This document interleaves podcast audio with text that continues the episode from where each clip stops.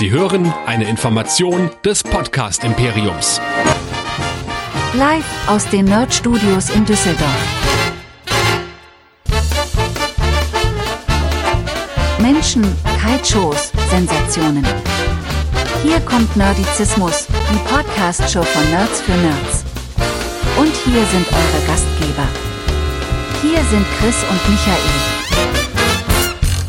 Herzlich willkommen zu Nerdizismus, dem Podcast für Nerds und Cosplayer.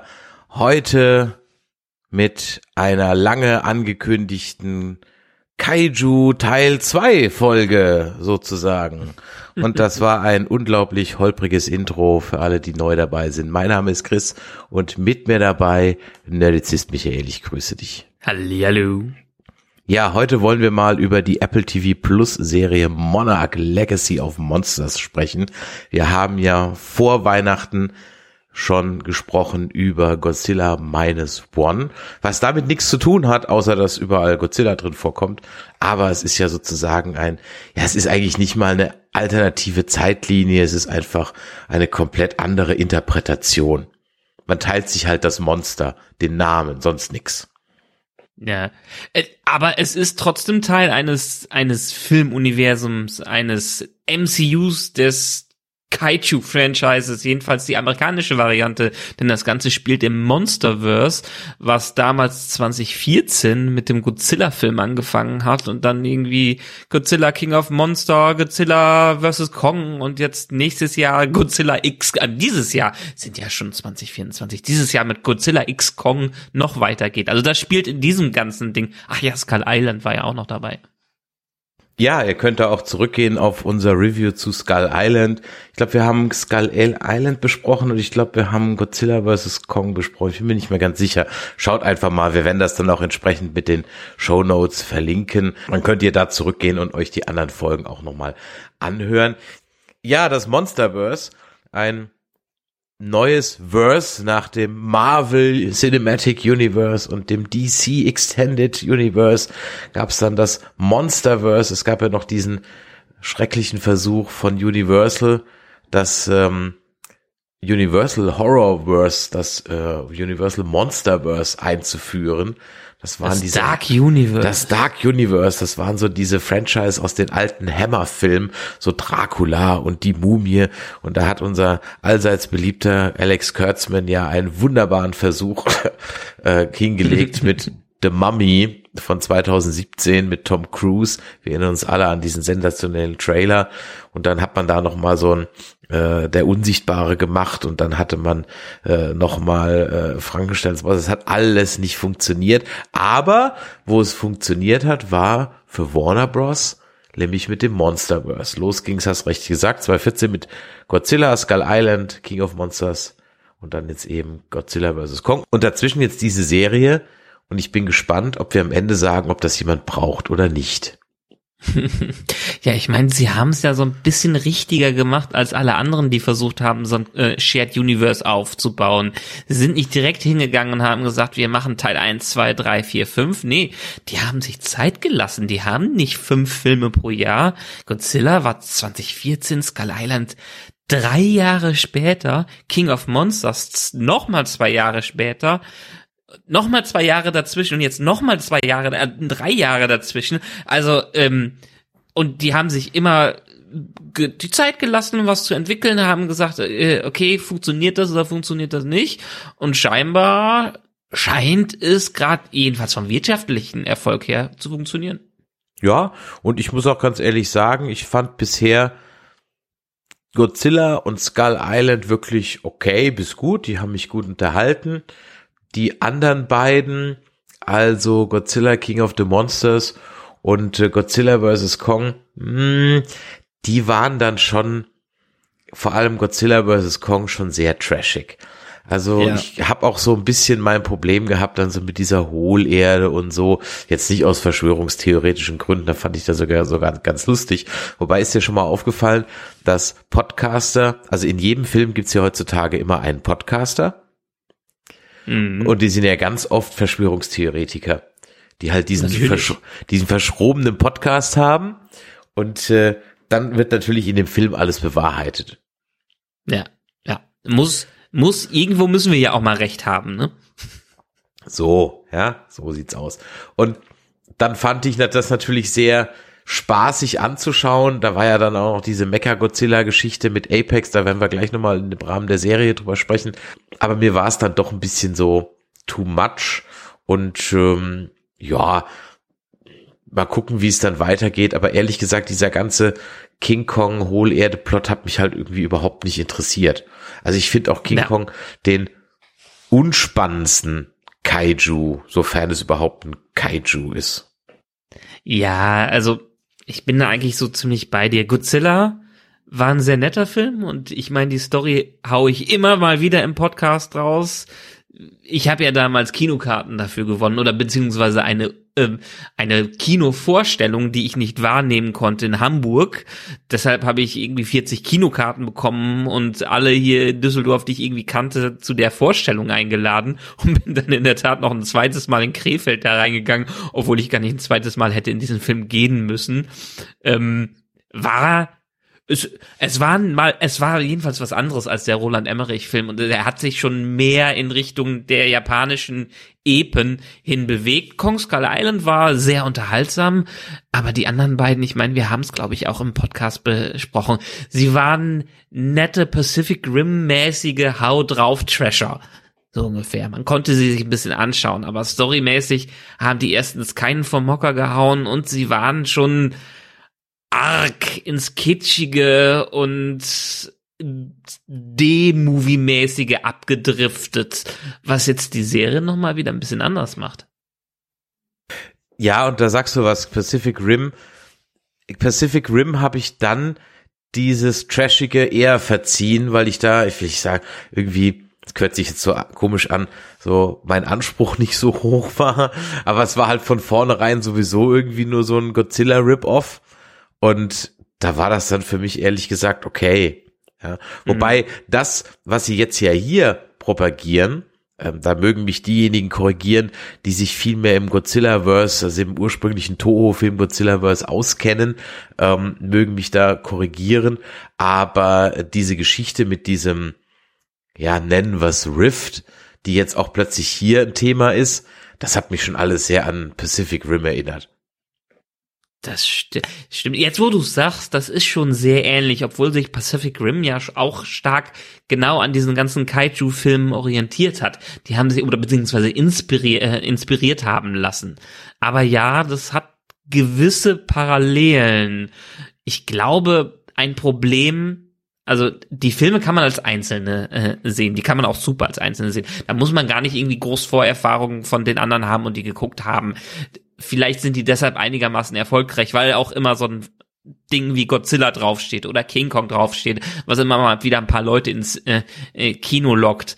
Aber ja, die Problematik fand ich dann auch bei King of the Monsters und äh, Godzilla vs. Kong, dass dieses verbindende Element, also diese MCU-Themen, die sie reingebracht haben, so lose und zusammengeschustert wirken, dass sie eigentlich völlig irrelevant dafür waren, weil man sich am Ende eh nur zwei Kaijus angucken wollte, die sich auf die, den Kopf hauen und der Rest wirklich das schlimmste Seifenoper-Ding war, was man von den Menschen erwarten konnte. Bei Godzilla 2014, da ging's noch.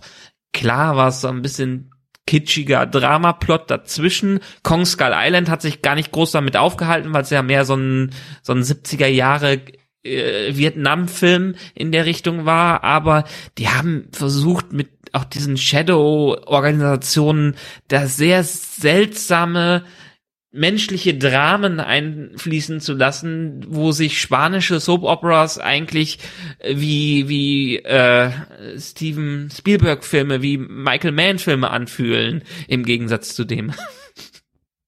Ja, ähm, ich habe mich ja mal, äh, ich bin auf YouTube dann so ein bisschen in das Kaiju Rabbit Hole gefallen und mhm. habe mich da mal so ein bisschen schlau gemacht, was diese ganzen unterschiedlichen Äras angeht, die es da äh, so bei Godzilla und dem ganzen Franchise gibt, da gibt es ja zum einen die Showa-Ära, das sind so die ersten Filme von 54 bis 75, das sind in insgesamt 15 Filme, die da rausgekommen sind.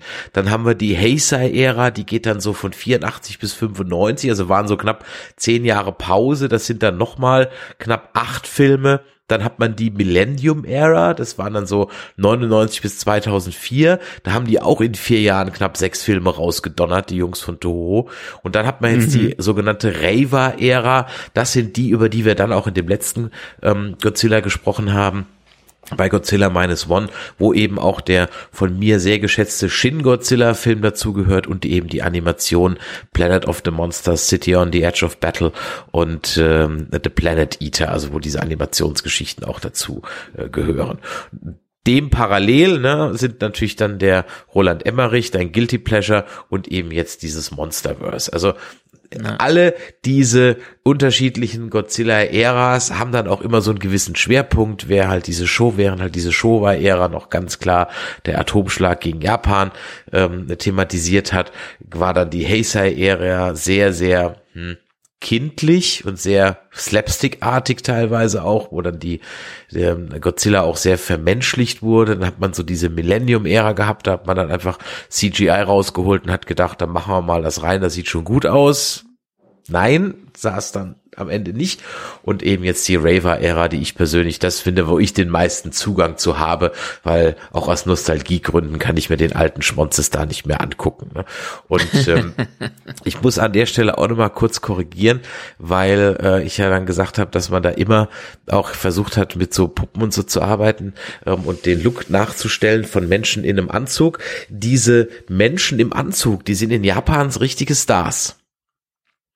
Äh, ich gerne. Den habe ich ein bisschen Unrecht getan aus Unwissenheit beim letzten Mal, weil ich dachte, who cares for the man in the suit? Nein, nein. Die drei Darsteller, die jeweils in dieser Ära dann drin steckten im Anzug, sind in Japan richtige bekannte Stars. Okay, so, so die C3POs von Japan. Ja, so ungefähr. Und jeder hat dann auch äh, versucht, dem Monster etwas Spezielles hinzuzugeben.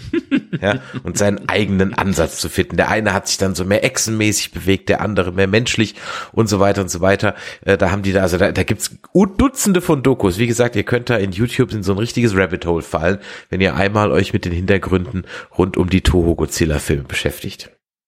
Ja, dann zeigt mir mein YouTube-Feed wieder nichts anderes an, wenn ich auf einen so eine, einen von diesen Videos klicke. Das stört mich immer so tierisch.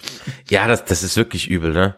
Also da fängst du einmal mit irgendeinem Video an, einfach weil dich dieses Video interessiert und schwupps, ja, mhm. bist du da in, in so einer Bubble drin. Und da wolltest du einfach nur mal gucken, ob äh, Covid eine Erfindung war und sofort bist du bei 9-11 was ein Inside-Job und die Erde ist flach.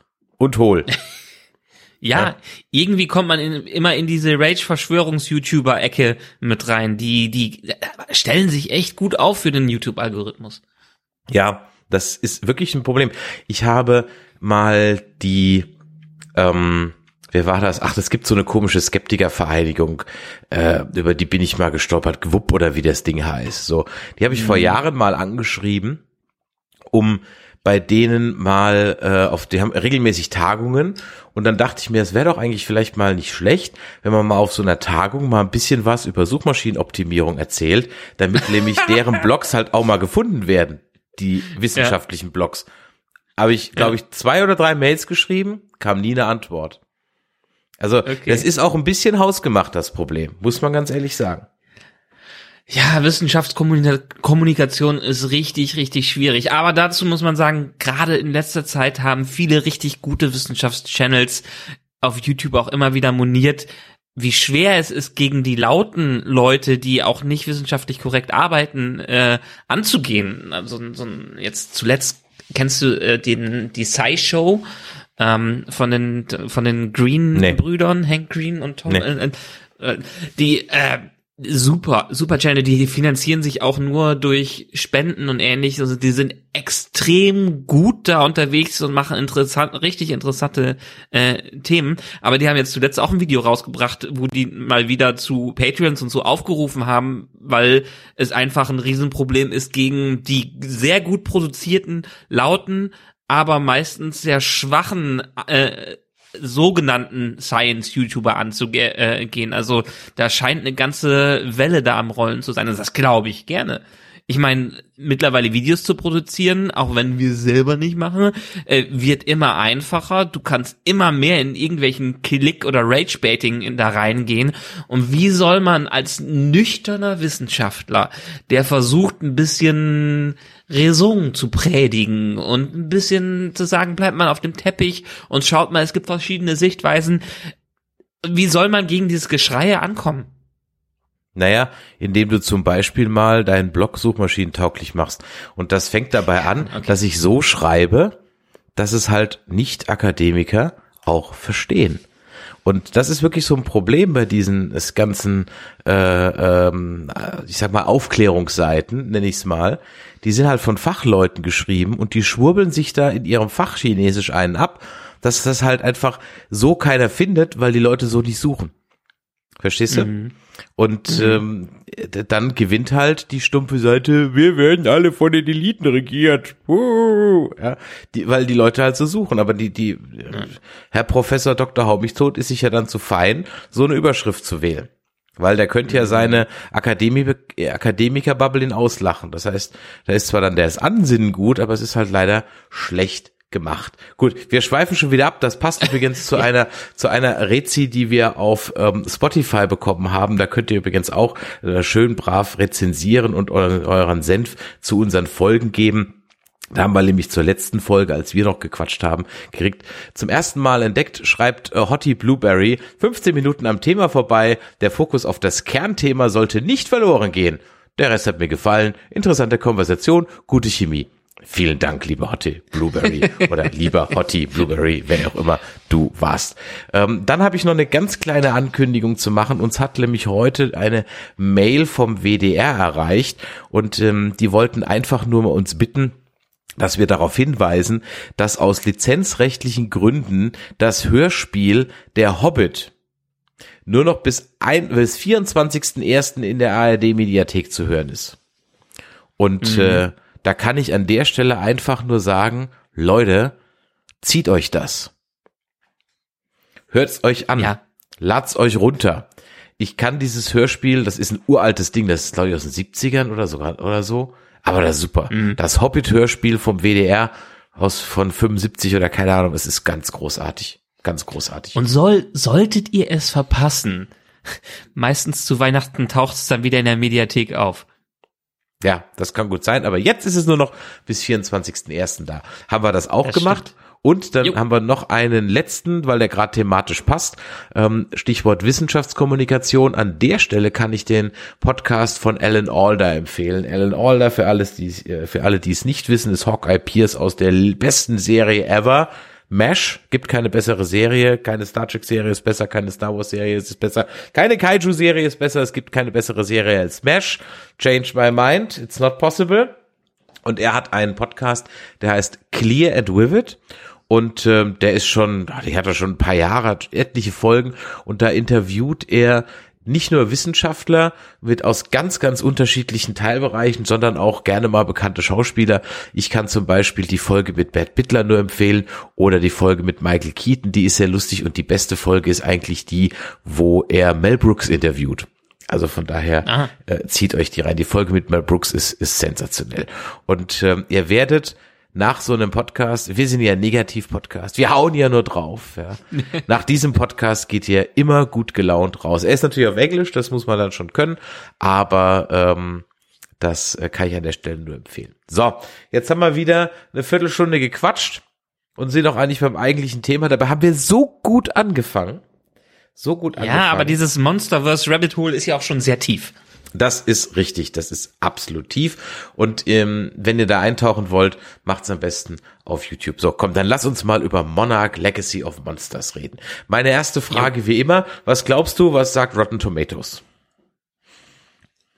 Also, ich habe bevor die Serie rauskam im November in Newsartikeln, in Headlines gesehen, dass die wohl sehr viele Vorschusslorbeeren bekommen hat. Deshalb vom Critics Score her boah, zwischen acht und neun würde ich schon denken, dass das irgendwo da hängt. Und beim Audience Score, was glaubst du da? Da weiß ich nicht, wie gut es angekommen ist. Also ich habe ein paar Besprechungen gesehen und auch Screen Crush und Co. haben drüber gesprochen. Hm, da würde ich jetzt mal so bisschen moderater angehen. Sieben bis acht? Ja, sieben, 78 Prozent Average Audience Score und acht, 89 Prozent Average Critic Score. Okay. Also ja. durchaus im höheren Bereich. Und das trifft sich auch ziemlich gut, so wie ich die Serie so ein bisschen einschätze. Es war, weiß Gott, nicht die Krone der Fernsehunterhaltung, aber mhm. ähm, I've seen worse. Das stimmt. Ja, also man wird ja, wie wir es immer wieder sagen, mit Content ja zugeschmissen. Und ja, teils kann man die Serie auch als Content einstufen, aber sie hatte dann doch einige Ansätze, die einem sehr gefallen haben. Sie hätten noch ein bisschen besseren roten Faden durch das Ganze haben können und ein bisschen besseren Payoff äh, vor allem Dingen. Aber äh, gerade, also der Production Value dahinter, großartig, die Schauspieler alle durchweg top, äh, bis auf würde aus vielleicht die von der Kate Render, aber ich steige schon zu tief ein. Ähm, mir haben viele, viele Aspekte dieser Serie sehr, sehr gut gefallen und wir haben sie pro Woche für Woche geguckt und immer wieder hat Chrissy mich gefragt, ja, wann kommt ja die nächste Folge? Und jede Woche muss ich sagen, ich habe dir schon letzte Woche gesagt, kommt jeden Freitag was.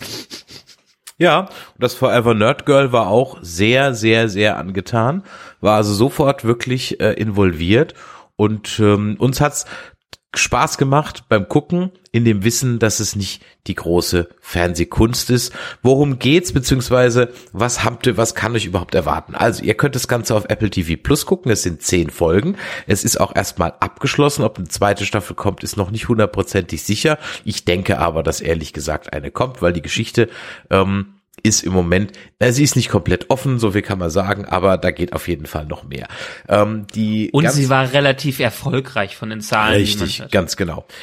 Also, die Serie spielt wie gesagt 2015, das ist ein Jahr nach dem Godzilla-Film, dem ersten, in dem ja Godzilla zum ersten Mal aufgetaucht ist und San Francisco platt gemacht hat, den sogenannten G-Day. In der Serie versuchen zwei Geschwister in die Fußstapfen ihres Vaters zu treten, um die Verbindung ihrer Familie zu der geheimnisvollen, geheimnisvollen Organisation namens Monarch aufzudecken. Diese Monarch-Organisation, die haben wir schon in allen Filmen, Skull Island, in Godzilla und so weiter immer wieder gesehen. Hinweise führen sie in die Welt der Monster und schließlich auf die Spur des Armeeoffiziers Lee Shaw, gespielt von Kurt Russell und seinem Sohn Wyatt Russell. Und das muss ich sagen, war mal ein richtig guter Casting-Kniff. Die Handlung mhm. spielt in den 50ern und ein halbes Jahrhundert später, wo Monarch durch das, was Shaw weiß, bedroht ist. Die dramatische Saga, die drei Generationen umspannt, enthüllt verborgene Geheimnisse und offenbart, wie episch und erschütternde Ereignisse in unserem Leben durch die Kaijus nachhallen. So, also das war das, was bei Wikipedia steht. Das war wahrscheinlich einfach der Promotext. Zehn Folgen, a ungefähr immer so eine Dreiviertelstunde. Alle Folgen sind schon draußen. Und ähm, wir haben als Hauptstar auf jeden Fall Kurt Russell. Naja, vorerst nicht, also als äh, als Main Act, sagen wir mal ja, so, ja. der der aus allen heraus äh, genau. heraussticht. Genau. genau. Der äh, sticht erstmal aus allen heraus. Kurt Russell, ich meine, Freunde von euch, äh, muss ich eigentlich nicht eher vorstellen, aber ich mache es natürlich trotzdem mal.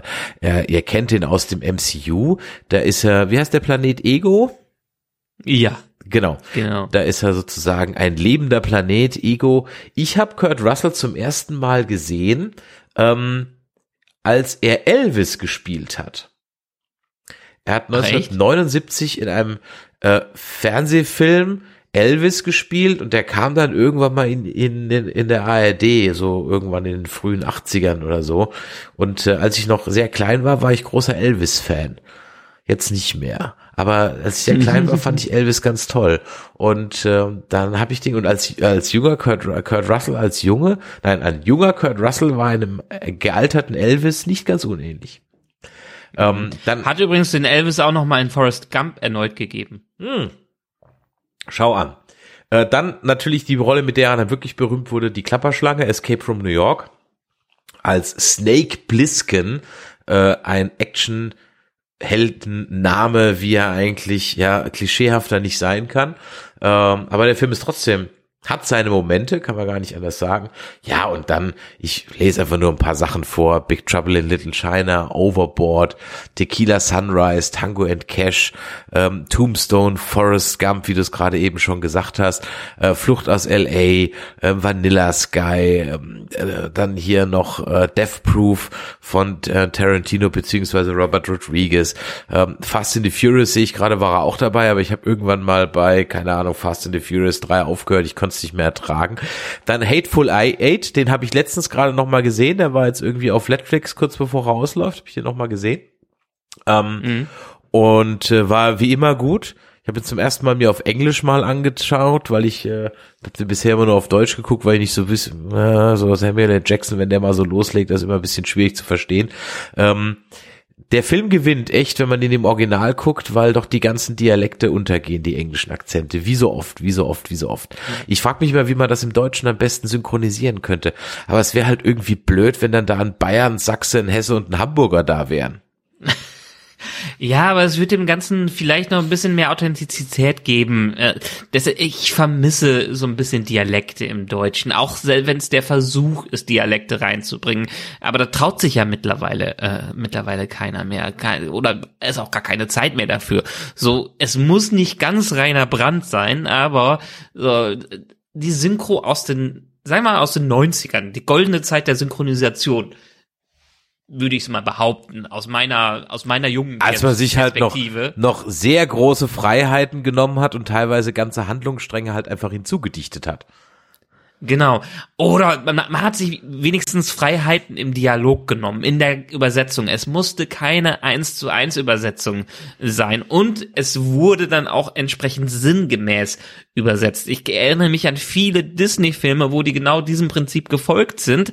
Auch wenn man jetzt mal an die neue Synchronisation, Disney-Filme, neue Synchronisation von vor allem Dingen Ariel denkt, wo die die 2000er das nochmal neu gemacht haben. Du wirst wahrscheinlich, ich weiß nicht, ob du die alte Synchro von Dschungelbuch und so im äh, Kopf hast, die, aber die, ja, die alten ja. Dinger deutlich besser als die neuen. Mhm. Und das ist so schade gewesen. Aber bevor wir weiter, weiter, weiter abschwenken, schon wieder ins, in ein anderes Rabbit Hole reintauchen. Ähm, Colonel Jack O'Neill ist mein bewusster erster Kurt Russell. Äh, ah, weil okay. er ja auch im Stargate-Film mitgemacht hat. Und das war dann, ich glaube, Stargate war, bevor die Serie gelaufen ist, auch einer wirklich meiner Lieblingsfilme und ich habe den so oft damals gesehen. Und vor Richard Dean Anderson war er mein Colonel Jack O'Neill die ganze Zeit. Und ja, ich habe ihn vielleicht in im Fernsehen durch andere Dinge wahrgenommen, aber bewusst ist mir Kurt Russell durch Stargate geworden und dann ja in, in seiner Tarantino-Ära. Ah, okay. Schau an. Habe ich ihn schon früher wahrgenommen. Ähm, ich habe gerade eben gesagt, seinen Sohn, den Wyatt Russell zu casten, war ehrlich gesagt sehr clever. Ähm, denn der sieht seinem Vater halt einfach nur mal wirklich ähnlich. Es ist un äh, man kann es nicht leugnen. Und Wyatt Russell habt ihr vielleicht schon mal gesehen, wenn ihr Falcon and the Winter Soldier gesehen habt, denn da spielt er den ähm, den, ich will nicht sagen den bösen Captain America, den Fake Captain America, ähm, nämlich den John Walker, ähm, der, den spielt er da. Das war, ihm hat ja die Maske nicht so gut gestanden wie, ähm, na, wie heißt der andere Captain America wie Chris Evans. Wie Chris Evans. Er sah ja eher so aus wie so ein grumpy old man unter der Maske. Da gab es dann auch viele mhm. Memes zu.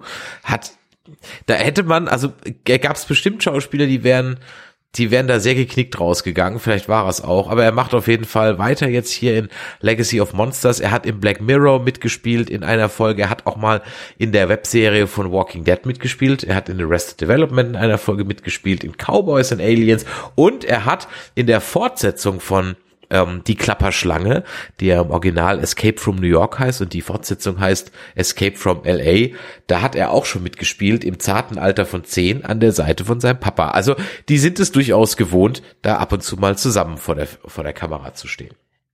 Aber sie haben immer wieder ähm, solche Projekte abgelehnt. Das haben sie in diversen Interviews jetzt äh, natürlich vor der Show rausgehauen, dass sie echt viele Angebote schon in die Richtung bekommen haben, immer mal wieder natürlich Vater und Sohn zu spielen, äh, äh, was, was sich anbietet. Und äh, jetzt hat sich dadurch die sehr einzigartige äh, Idee ergeben, dass sie denselben Charakter spielen und das hat sie dann doch wieder in diesem Ding zusammenbekommen. Ich glaube, Wyatt Russell hat in irgendeinem Interview sogar gesagt, äh, dass sein Vater irgendwelche Skripte vor ihm versteckt hat, um nicht sowas spielen zu müssen, Vater und Sohn äh, in der Richtung. Aber das hat die scheinbar gecatcht. Mhm. Die beiden spielen also jeweils den Lieutenant beziehungsweise dann auch später Colonel Lee Shaw auf verschiedenen Zeitebenen. Dann haben wir die Kinder von Hishori Renda, ähm, nämlich Kate und Kentaro. Kate äh, Kentaro wird gespielt von Anna Savai, eine neuseeländische Schauspielerin mit japanischen Wurzeln. Ähm, die habe ich vorher noch nicht wahrgenommen. Ich werde sie allerdings demnächst schon wiedersehen, denn es gibt mal wieder, es sind wieder zehn Jahre um, ein Remake von Shogun. Ich weiß nicht, ob du dich da noch an das Original, es war, glaube ich, auch das war, glaube ich, nicht das Original, aber das die 80er-Serie mit ähm, Richard Chamberlain erinnerst. Äh, die habe ich mit meinen Eltern immer geguckt und ähm, davon gab es dann, glaube ich, in den 90ern ein Remake und jetzt gibt's halt schon wieder eins und da spielt sie dann die Lady Mariko. Dieses Shogun-Remake kommt, glaube ich, auch auf Ah, Netflix kommt das. Ah ja, genau, richtig auf Netflix. In den USA auf Hulu und dann kommt es bei Netflix, ganz genau. Ja. Nee, äh, Shogun habe ich jetzt als Hörbuch angefangen, aber das Buch ist ja wirklich, also wenn man es als Hörbuch hört, 50 Stunden lang ja, es ist auch so eine epische Geschichte. Ich kann mich auch ehrlich gesagt nur noch rudimentär dran erinnern. Es kann auch sein, dass das Kreuz langweilig ist. Ne? Ähm, dass das einfach nur als Kind faszinierend war, weil es halt nach 20.15 Uhr kam. also, ähm, ja. Das also das Buch wird ja immer wieder als Meisterwerk gelobt und deshalb habe ich letztens irgendein Buch bei Audible zurückgegeben, was ich echt mir nicht mehr anhören wollte und habe gedacht, okay, irgendwas brauchst du mal, was lang ist und was interessant ist und dann habe ich Shogun angefangen. Ah, okay. Ich bin gespannt, was du sagen wirst. Ähm, ihr Film oder ihr Serienbruder, nämlich den Kentaro, der wird gespielt von Ren Watabe. Ähm, der ist auch nicht so alt, der ist 99er Baujahr und äh, dessen Track Record ist wirklich noch sehr übersichtlich. Da steht ehrlich gesagt außer einem Kurzfilm äh, nur noch Legacy of Monsters drin. Dann haben wir deren Freundin, die May, die wird gespielt von Kiersey Clemens und Kiersey Clemens, die hat dann doch schon einen etwas längeren Track Record.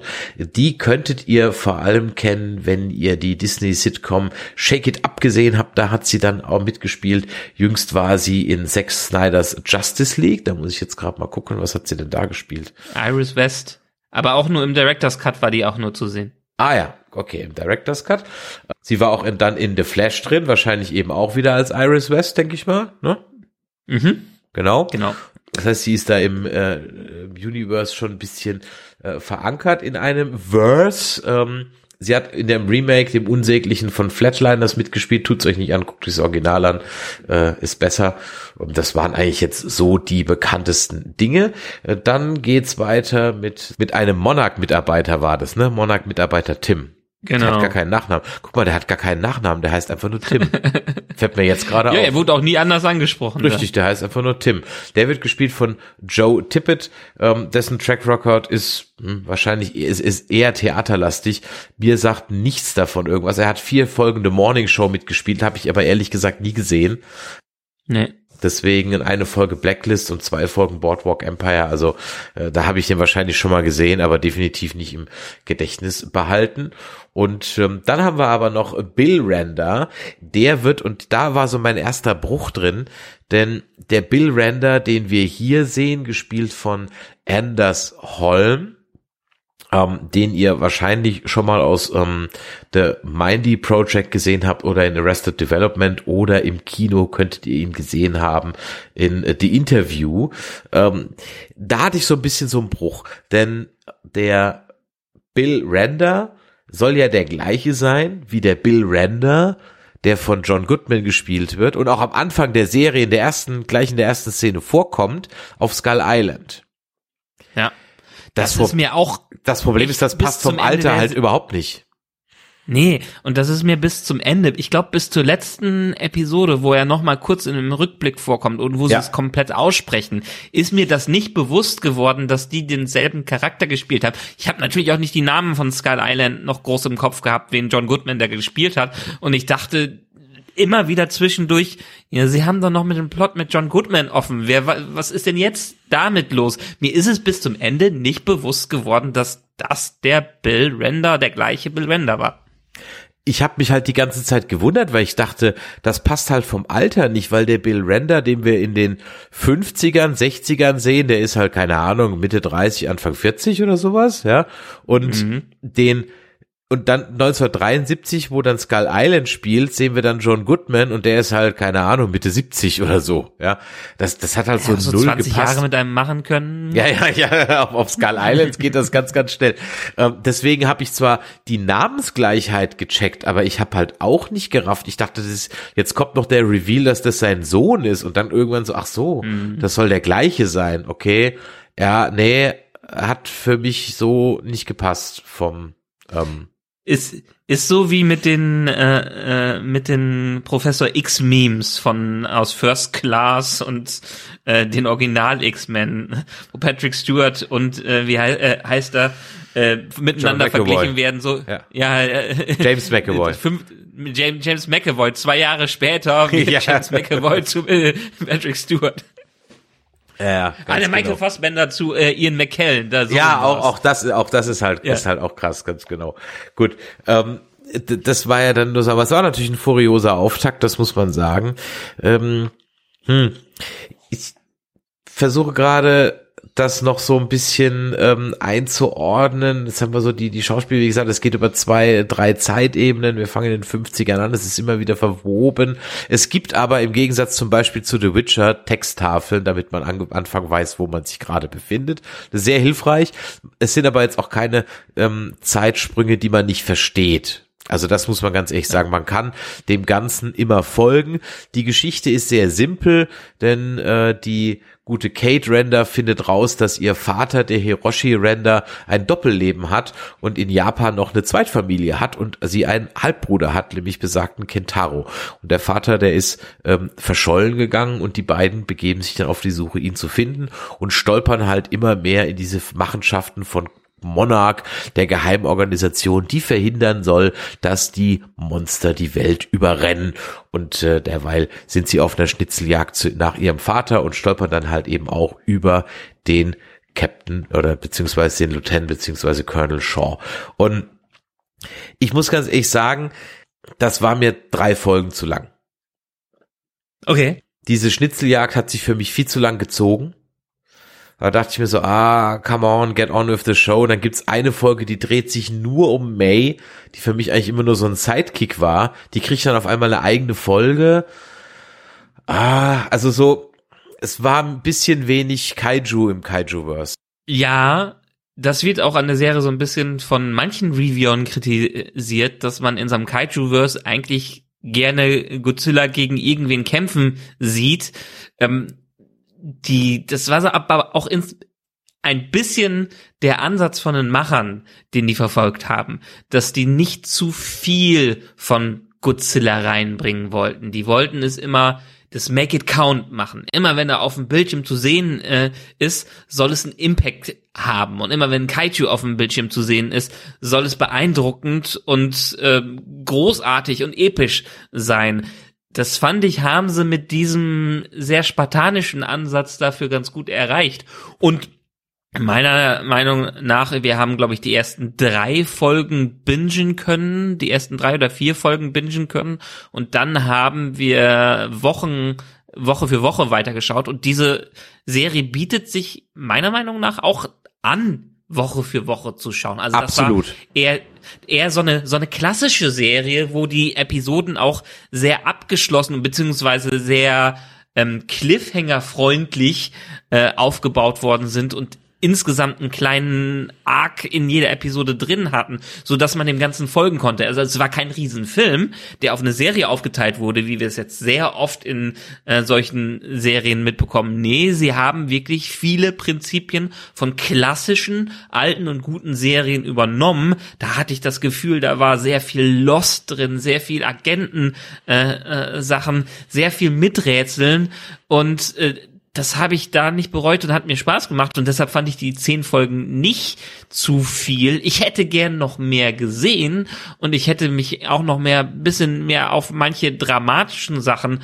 äh, konzentriert, weil das war ein Aspekt, der hat für mich im Gegensatz zu sowas wie ein Godzilla vs. Kong sehr gut funktioniert in dieser Serie und das ist, glaube ich, auch die Basis, warum die Serie äh, gut funktioniert hat, der Cast und die Charaktere und dass sie zumindest einigermaßen interessant waren. Grundsätzlich bin ich da auf jeden Fall bei dir, aber mich hat diese, ich fand halt diese Schnitzeljagd nach dem Vater einfach zu lang gezogen. Ja. Mhm. Und ähm, dann sind natürlich auch sehr viele Dinge sehr zufällig hm, zueinander gefallen, weil der Plot es so wollte. Es ist nicht so mega unangenehm aufgefallen, weil es einfach unterhaltsam war, was man gesehen hat. Aber ich bin trotzdem so ein bisschen so, ja, come on, mehr, mehr Kaijus und mehr Godzilla und so. ähm, und wenn es so, so ein bisschen im Hintergrund ist und da habe ich mir auch ehrlich gesagt ein bisschen mehr Lore-Aufbau zum Thema Monarch gewünscht. Das fand ich kam dann doch sehr zu kurz. Ähm, mhm. Da war das Family-Drama definitiv im Vordergrund. Ähm, was okay war, aber ah, warum der dann da jetzt zwei Familien hatte und so, ist ehrlich gesagt auch nicht so wirklich klar geworden. Und ähm, ja, da hast du recht. Halt da hast du recht. Dieses, den, also die haben nicht, die haben deshalb auch so ein bisschen das Lost-Problem gehabt, mhm. dass die so eine Mystery Box aufgebaut haben, die die nicht ganz einlösen konnten. Ja, dass sie ihren Vater gesucht haben, der da scheinbar Dinge äh, erforscht oder Dinge aufbaut. Das war schon spannend, da zu hinterfragen. Das Problem auch hier wieder, weil es natürlich irgendwie ein Prequel, Sequel zwischen all den Dingern waren, hat man viel, wenn man die anderen Sachen konnte, schon vorher erraten können. Und viel hat sich für einen ergeben. Wenn man nur diese Serie gucken würde, ohne Godzilla vorher, beziehungsweise würde man wirklich erst nur den Godzilla-Film gucken, dann diese Serie und dann den Rest, dann glaube ich, wäre viel von dem Reveal spannender gewesen als das, was wir jetzt so mitbekommen haben. Hm. Ähm, viele werden sich vielleicht fragen, muss ich denn jetzt alles gucken? Nee, müsst ihr ehrlich gesagt nicht. Also eigentlich reicht es, wenn ihr ähm, den 2014er Godzilla gesehen habt. Also ehrlich gesagt, das reicht. Denn das ist die Vorgeschichte von der Serie oder von der jetzt, oder ist ja auch nicht jetzt, spielt der 2015, ne? aber von der sozusagen 2000er äh, Storyline und deren Vorgeschichte ist dann die in den 50ern. Aber den einzigen Film, den ihr eigentlich gesehen haben solltet, weil es einfach dann mehr Spaß macht, ist der 2014er Godzilla und vielleicht noch Skull Island. Aber das war's. Die aber anderen braucht ihr erstmal nicht geguckt haben. Genau, das muss noch nicht mal, weil der äh, die Serie wunderschön zwischen der äh, dem 2014er und 2019er Godzilla hängt. Ja, richtig. also es ist genau die Zeit äh, Zeit, die dazwischen erklärt wird. Und ich fand den Aspekt, dass die die 50er Jahre damit reingebracht haben, echt richtig spannend. Manchmal wollte ich lieber in der Zeit mhm. hängen und ja. auch wie du gerade gesagt hast, die Bildung von Monarch mehr verfolgen und vielleicht diesen Lore noch mehr aufbauen, der dahinter äh, steckt, weil da ist ja sicherlich noch einiges Potenzial, was man dann für eine zweite Staffel doch äh, ausschöpfen kann, weil gerade ich hatte ja immer wieder im Podcast gesagt, ich mag Origin Stories. Ich mag Origin Stories, wie eine Mythologie aufgebaut wird, wie alles einen Anfang hat, wie Superhelden ihre ersten Schritte äh, äh, machen, wie die erst ihre ersten Flugstunden haben. Das finde ich toll und das mag ich, um eine Welt zu begreifen. Und das macht diese 50er Jahre Zeitlinie sehr, sehr äh, gut und die Charaktere haben auch ein bisschen mehr Ecken und Kanten als die Generation Z, die dann äh, parallel dazu läuft. Hm. Was ich nicht so ganz verstanden habe, ist, warum jetzt diese Organisation Monarch so, so erfolglos war. Das habe ich nicht ganz gecheckt. Weil es ja kein Incident gab. Also letztendlich ja, aber am Anfang die haben, einmal ja, aber sie, gezeigt das ist richtig und danach nicht, danach kam er halt nicht mehr, aber ich hatte immer so das Gefühl, als würde ihnen trotzdem keiner glauben.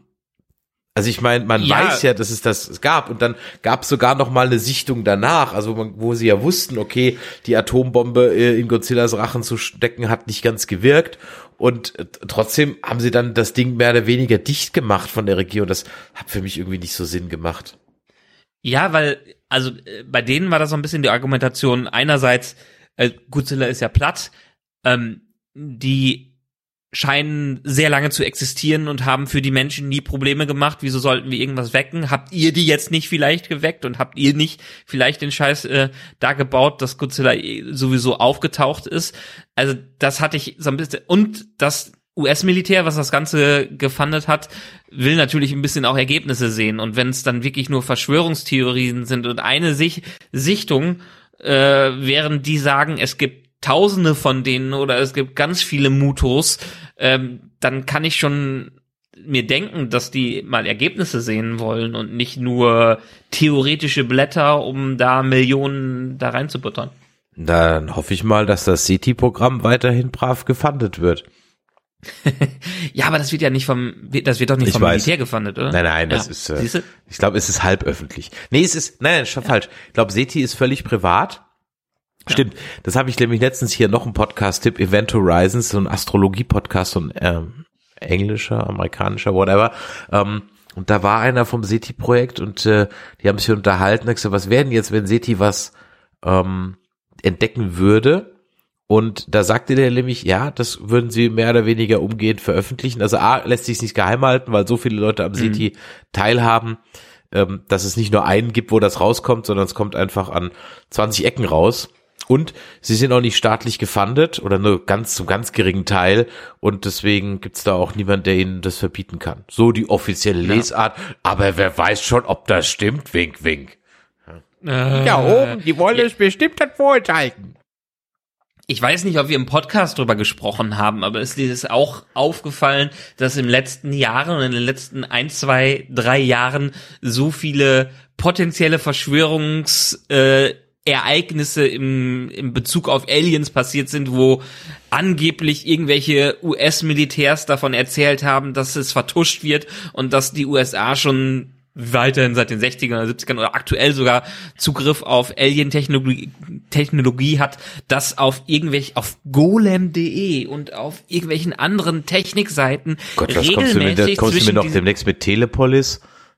ja, äh, du, es wird regelmäßig auf solchen Tech-Seiten zwischen den Gadget News und zwischen den Reviews für Laptops und zwischen den Fusionsankündigungen äh, und sowas sind dann plötzlich so Alien News- News dazwischen und das hatte ich in gefühlt im letzten anderthalb bis zwei bis drei Jahren hat sich das gemehrt.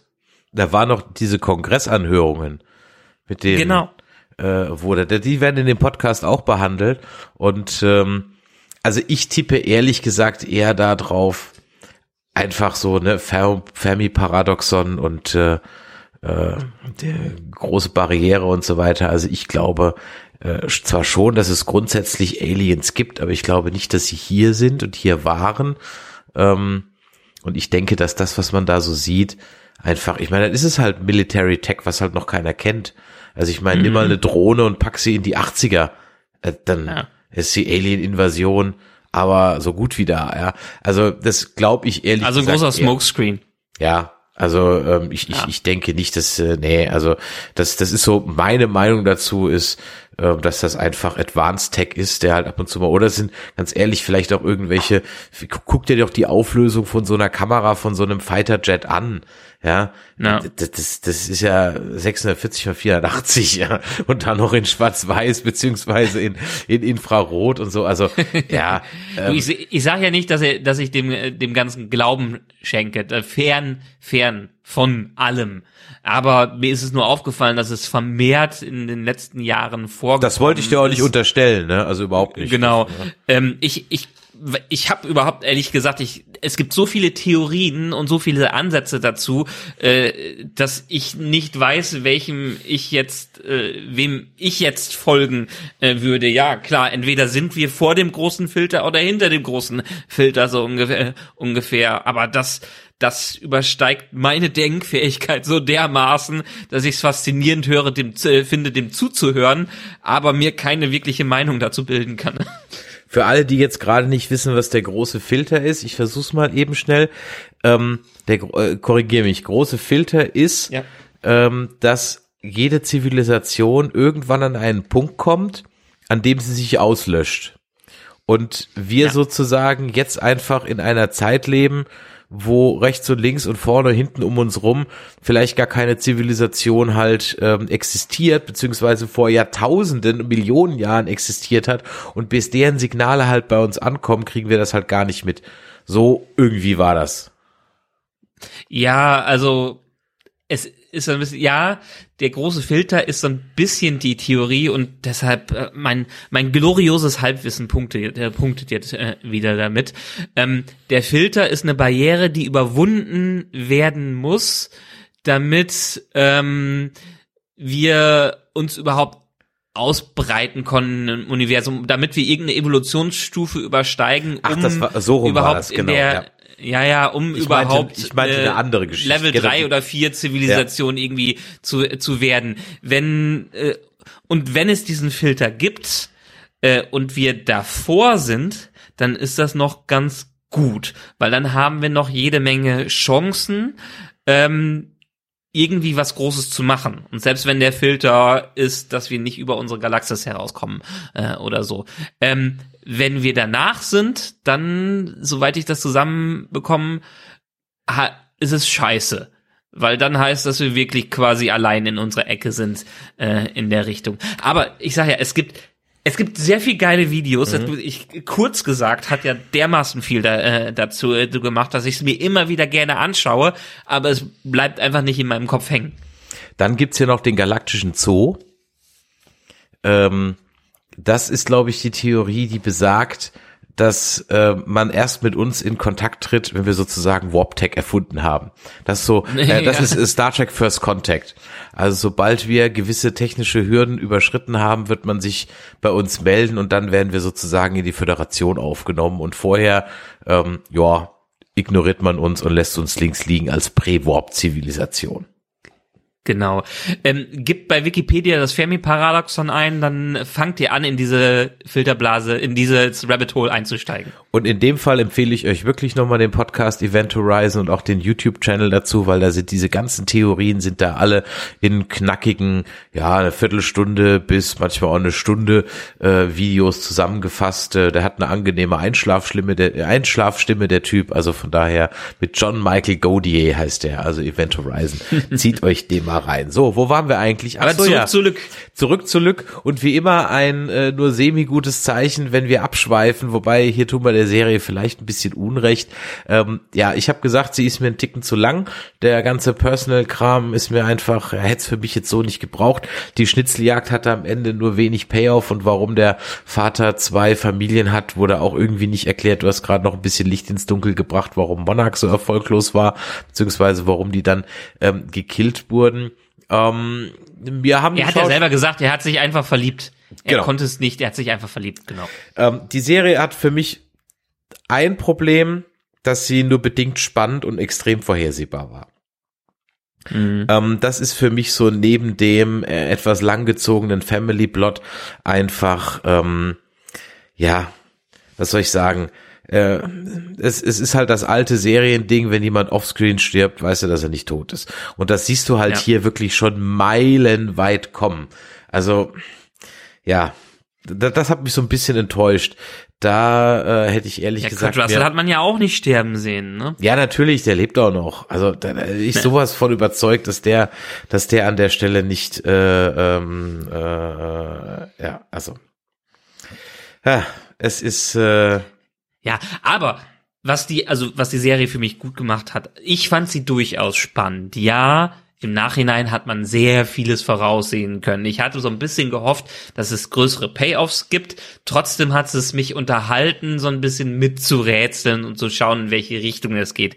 Ich wurde entsprechend etwas enttäuscht, aber das finde ich gar nicht so schlimm, weil der Weg ist so ein bisschen das Ziel bei diesem ganzen äh, für, äh, für mich gewesen. Deshalb, ich habe mich unterhalten gefühlt. Ich habe dir gerade äh, zwischendurch, wenn diese Titans immer mal wieder aufgetaucht sind, das, das große Ding, als äh, Godzilla dann in der Wüste da aufgetaucht ist, das war einfach grandios Ja. inszeniert äh, und auch richtig, richtig da musste man da mitfiebern. Also diese Momente haben das äh, für mich als lebenswerte Serie, äh, als äh, zusehenswerte Serie äh, aufheben lassen und ähm, ich schwafel jetzt gerade vor mir hin, weil ich versuche, so ein paar Punkte noch zu finden, die ich richtig gut fand. Also die Effekte. Ich mochte die Schauspieler, äh, die da drin äh, drin waren. Da habe ich vielleicht nur so ein bisschen äh, dabei einen Punkt, dass die, die die Kate Render gespielt hat, mir zu sehr modelmäßig gespielt hat. Alle anderen haben versucht, ein bisschen Charakter damit reinzubringen, aber sie hatte mir zu wenig Ecken und zu Kanten und war zu wenig Ecken und Kanten und war zu schön für das Ganze, äh, während die, äh, während die, während die anderen eher, eher verranster sein konnten. Waren zwar auch schöne Darsteller, aber waren nicht nur so schön schön. Ja, ich Das weiß, war was du meinst, ja. Ja, genau. Ähm, Deshalb hatte ich auch eben gesagt, die 50er Jahre äh, Story, das hatte für mich auch mehr Ecken und Kanten. Das hatte mehr diesen Indiana Jones Flair, äh, der, Mhm, Ja, äh, ja, ja. der da, mit- der da mit dabei war. Ähm, aber deshalb, ich mochte die Mischung daraus, dadurch, dass sie gesprungen sind und man ein bisschen mit, miträtseln konnten, dass es immer mal wieder so ein paar epische Momente äh, da gab, wo die Titans reingestreut worden äh, sind. Und ich hatte mich auf einen Reveal gefreut, der jetzt nicht am Ende gekommen ist, aber ich fand es ein schön ergänzendes Material zu dem, äh, was man in den Filmen bisher gesehen hat. Und es hebt auch dieses ganze Monsterverse nochmal auf in eine ähm, auf eine höhere Ebene der Erzählung mit rein. Also das bekommt mehr, mehr viel mehr Tiefe durch diese Serie und ich habe jetzt viel mehr Lust, noch mehr in den Lore des Ganzen äh, äh, einzusteigen, weil die Serie mich angefixt hat, auch wenn ich in den Recaps, die ich mir letztens durchgeschaut habe, hab, von Godzilla X Kong und so, äh, Godzilla vs. Kong, nicht mehr wirklich Lust habe, die Filme nachzuschauen. Hätte ich mehr Lust, diese Serie nachzuschauen. Ja, geht mir ehrlich gesagt ganz genauso. Und ich habe so ein bisschen die Ho- Hoffnung. Also es ist definitiv was, was man jetzt nicht gucken muss. Aber wenn man sich Ja. für das Thema begeistern kann, dann ähm, gibt es auf jeden Fall etwas mehr zum Ganzen hinzu. Man braucht es nicht. Ähm, ich denke mal, dass in einer möglichen zweiten Staffel dann der Aufstieg von Apex kommt. Also Apex ist sozusagen die Konkurrenzorganisation von Monarch. Was hat mir an der Serie gefallen? Ähm, ich fand diese Ambivalenz der Charaktere ganz gut, dass man so mehrfach, ah, wer ist jetzt gut, wer ist jetzt böse und so weiter. Gibt es überhaupt einen wirklichen Bösewicht? Gibt es eigentlich gar keinen und so. Das fand ich eigentlich ganz gut. Das hat mir gefallen, Mhm. dass man da immer so ein bisschen hin und her geswitcht ist. Ähm, wie gesagt, manchmal war es ein Auch bisschen für Monarch selber, man wusste ja Genau, Monarch richtig. nie einzuordnen. Ne? Ab, absolut, ganz genau. Das fand ich sowas, ähm, äh, was ich, was ich da sehr interessant fand und was mir auch durchaus Spaß gemacht hat, dass man da immer so ein bisschen unterschiedlich geroutet hat, außer jetzt für unsere drei Hauptcharakter. Ähm, die war natürlich immer, äh, na gut, die, die May war mal kurz ein bisschen shady, aber das war wirklich Ja. auf, auf Traumschiffniveau, wenn da so kurzzeitig die Hochzeit in Frage steht. Ja, also dramatischer war es jetzt auch nicht. Um, trotzdem hat es mir gefallen. Auch Kurt Russell ist da ein bisschen ambivalent, sein Charakter. Das fand ich ganz gut. Die Tricks waren über jeden Zweifel erhaben. Manchmal hat man gesehen, dass sie halt vor diesem Projektionsscreen stehen. Da ist das Bild einfach ein bisschen flach. Trotzdem war es jetzt nicht negativ und äh, ich könnte mir einfach vorstellen, dass die Begründung, warum da wenig Kaijus drin waren, am Ende des Tages halt dann auch eine Budgetfrage ist, weil ich glaube, das Ding ist schon ziemlich teuer.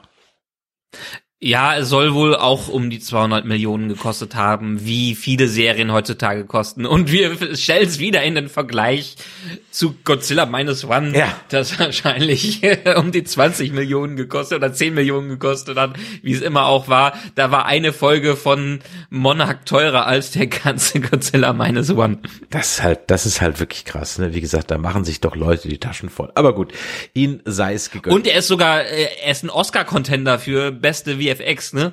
Also One. Echt? Okay. Ja. Krass, ja. ja. Und, und, und mit Recht. Wie gesagt, nicht jeder Shot war Ja. gut, aber das war im Großen und Ganzen war, war meines One, was das angeht.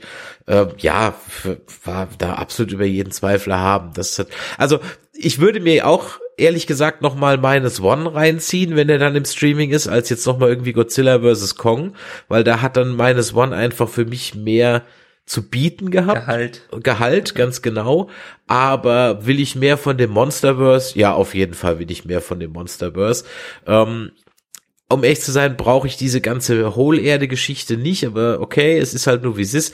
Das ist natürlich ein schönes, ähm, eine schöne Begründung für, für die Tatsache, die ja schon immer so ein bisschen mitwabert und die mir auch schon ein paar Mal ins Gedächtnis gekommen ist, wo ich mir gedacht habe, naja, wo, wie wollen sich diese Riesenmonster eigentlich die ganze Zeit verstecken? Also warum findet die keiner? Mhm. Ja, und da ist natürlich, dass die so in der Hohlerde leben, ihr eigenes Reich haben und dann nur eigentlich ein bisschen unfreiwillig an unsere Oberfläche gespült werden. Das passt natürlich dann ganz gut. Und das. Ja, und diesen Zeitverzerrungseffekt, ja. den fand ich einen guten, interessanten Aspekt, der damit reingeworfen wurde ja. gewebt wurde. Ja. ja, also von daher, das sind alles Aspekte, die mir gefallen haben. Wie gesagt, von mir aus drei Folgen und drei Folgen zu viel. Äh, ich gehe auch völlig mit dir d'accord, dass das eine schöne Serie war, die man wirklich Woche für Woche gucken kann. Absolut. Wir haben das ja oft das Thema, dass man sagen muss, ah, zum Beispiel Ahsoka, das war definitiv nichts für Woche eine Woche, das hätte eigentlich eher so am Stück gekommen sein müssen. Oder Picard ist auch so ein Ding, das hast du lieber am Stück. Ähm, aber ja. ähm, ansonsten war das an der Stelle eigentlich wirklich völlig in Ordnung, dass es Woche für Woche kam und da freue ich mich drauf. Und äh, ist es abgeschlossen. Ihr könnt es euch mit einem ähm, Probeabo von Apple TV Plus locker einmal reinziehen. Und das Schöne ist ja auch, ähm, demnächst ist auch For All Mankind Mankind, ich glaube, nächsten Freitag ist das auch durch mit der vierten Staffel. Und ist dann könnt ihr, ist schon durch, genau, ist sogar schon durch. Ja. Dann könnt ihr euch das auch noch reinziehen. Ich bin noch nicht ganz durch, deswegen war ich mir gerade nicht sicher, ob da noch eine Folge kommt. Und äh, wenn ihr dann schon euer Apple TV Plus Abo habt, dann könnt ihr auch noch eine Serie gucken, über die ich gestolpert bin, äh, wo ich jetzt gerade nicht weiß, ob du die kennst. Servant. Kennst du die? Nee, Servant habe ich noch nicht geguckt. Ja, ich habe Severance geguckt, aber noch nicht Servant. Ah, okay. Servant ist so eine Mystery-Serie, ähm, die ich jetzt gerade, die ist schon fertig, fünf Staffeln, immer zehn Folgen, eine halbe Stunde, also die Folgen sind nicht allzu lang, ähm, geht um ein mysteriöses Hausmädchen und ein wiederbelebtes Baby. Ähm, ist von M. Light Shalala Hululu, wie er heißt. Shyamalan. Shyamalan. Ähm, zumindest ist er da, sag ich mal, Executive Producer und das ist wohl seine Idee.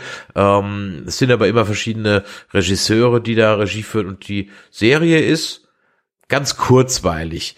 Ähm, mhm. äh, Rupert Grint spielt mit, äh, hier der, der, der, der Weasley aus der Harry Potter Filme. Ron Weasley. Ron Weasley und der spielt so einen schönen ähm, Null-Bock-Typen und äh, das macht Spaß zu gucken.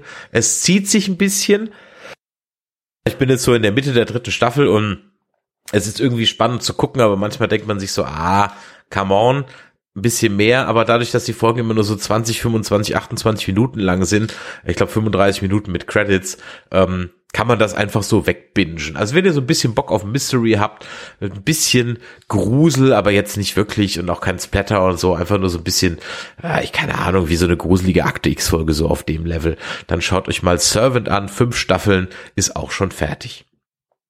Ja. Ja, gibt ein paar nette Sachen bei Apple TV Plus, die man sich reinschauen kann. Ja, Severance, falls du Severance gesehen hast, äh, kann man richtig, ist eine richtig schöne Sci-Fi-Serie. Also die hat sehr stark Lost-Elemente mit, äh, mit drin, sehr zu empfehlen. Ähm, Silo reinschauen, die Bücher kann ich auch von Silo ähm, sehr empfehlen. Und äh, Ted Lasso mochtest du ja nie. Aber ich glaube, wir haben letztens sowieso schon über Apple TV Plus geredet. Deshalb äh, können wir dem jetzt auch lassen, denn ich möchte jetzt auch demnächst nochmal äh, For All Mankind weiterschauen. Ähm, wenn ich nicht gerade in der Dead, äh, Deadwood Bubble gefangen wäre, weil ich habe auf Paramount Plus jetzt mal mit Deadwood angefangen. Ah, okay. Ja, ich habe jetzt noch, ich glaube, noch zwei Monate Apple TV Plus. Ich hoffe, dass in den zwei Monaten diese vier Stunden Version von Napoleon veröffentlicht wird. Solange verkneife ich mir diese zusammengeschnittene zwei Stunden Version und warte auf die vier die Stunden. Zeit kannst Version. du dir mit Killers of the Flower Moon Ex exakt das, exakt das war nämlich mein Plan. Ganz genau. Exakt das war der Plan. Also, in diesem Sinne, wenn euch das heute hier gefallen hat, dann lasst doch mal ein Däumelein nach oben da. Schreibt uns eine E-Mail an info at nerdizismus.de oder ihr könnt auch auf unseren Discord gehen auf nerdizismus.de slash Discord oder schreibt uns eine WhatsApp oder eine Sprachnachricht an die 01525 964 7709. Da dürft ihr uns gerne was schicken. Da freuen wir uns auch immer wieder. Und natürlich Reviews auf Spotify, Podcast Addict und bei iTunes. Da unterstützt ihr einfach den Algorithmus, dass er diese Show gut rankt und dann können noch mehr Leute Nerdizismus hören. Wie geht's weiter bei uns? Es steht noch eine Folge Walking Dead aus, nämlich die zu Dead City. Ich empfehle euch ganz dringend die Folge von Anja zu hören von Forever Nerd Girl über Dystopien in Film und Serien. Und äh, Michael, was könnte man denn so als nächstes bequatschen? Star Trek dauert ja noch ein bisschen. Echo. Richtig, Echo, ganz genau. Wir bingen jetzt die Tage Echo, die neue Marvel-Serie auf Disney Plus und dann werden wir darüber quatschen. In diesem Sinne, machtet Jod, empfehlt uns weiter und bis die Tage. Tschüss. Ciao.